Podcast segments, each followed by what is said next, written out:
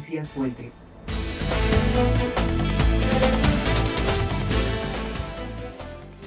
Buenos días. Gracias por acompañarnos en esta emisión de Noticias Fuentes. Los acompaña Carlos Fuentes y nos vamos con la información. Regresa de forma presencial la máxima fiesta cultural de Oaxaca, Guelaguetza 2022. Al cumplirse 90 años del homenaje racial, la Guelaguetza 2022 vuelve de forma presencial. Tras dos años de ausencia por la pandemia de COVID-19, anunciaron autoridades del estado de Oaxaca. El gobernador Alejandro Murat señaló que este año volveremos a vivir en familia la fiesta más grande de los oaxaqueños, la Guelaguetza, desde el Cerro del Fortín, durante la presentación oficial de las actividades de julio, mes de la Guelaguetza 2022. Añadió que tan solo en la ciudad de Oaxaca de Juárez se estima captar alrededor de 460 millones de pesos, con una ocupación hotelera arriba del 94%, prácticamente el doble que en 2016, antes del inicio de esta administración. Por su parte, la secretaria de Cultura Carla Quevedo indicó que la dependencia prepara una serie extraordinaria de actividades que iniciará el 11 de julio y durarán hasta el miércoles 3 de agosto, contando con poco más de 80 presentaciones artísticas y culturales para celebrar y difundir la riqueza de nuestro estado y la diversidad de las ocho regiones.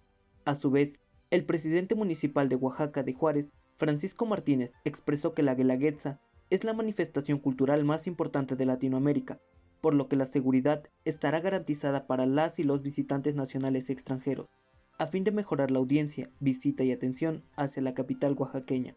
Las autoridades dieron a conocer que durante un mes realizarán visitas a las entidades de la República a fin de anunciar el regreso presencial de la Guelaguetza y puedan disfrutar de los eventos que se realizarán en la capital oaxaqueña. Denuncian despidos masivos en la Comisión Federal de Electricidad de Puebla. Víctor Manuel Carreto, secretario de la sección 92 del Sindicato Único de Trabajadores Electricistas de la República Mexicana, denunció despidos masivos al interior de la Comisión Federal de Electricidad en Puebla. El líder sindical explicó que en las últimas semanas han despedido a 300 colaboradores, de los cuales 120 eran trabajadores de confianza y 180 sindicalizados. Esta situación ha generado que por primera vez en la historia de la división centro-oriente de la empresa, la fuerza laboral disminuya hasta en un 35% a comparación de años previos. Carreto explicó que se quedaron sin empleo colaboradores que llevaban prestando sus servicios por más de 13 años, siendo desplazados por gente externa a la empresa y sin experiencia.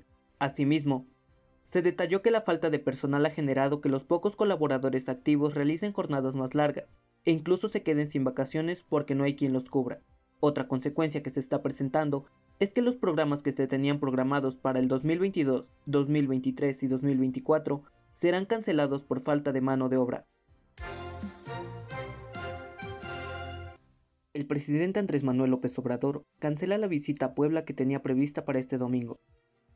El gobernador Miguel Barbosa Huerta confirmó la cancelación de la visita que haría la tarde de este domingo el presidente Andrés Manuel López Obrador a la localidad de Ayochutla, municipio de Huehuetlán el Chico, donde el 28 de noviembre de 1911 el general Emiliano Zapata firmó el plan de Ayala.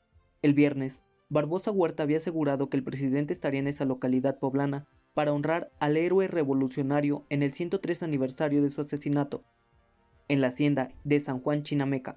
Igual, había afirmado que este día en que se lleva a cabo la consulta por la revocación de mandato, el presidente López Obrador aprovecharía para supervisar las obras que realiza el gobierno federal en esa localidad.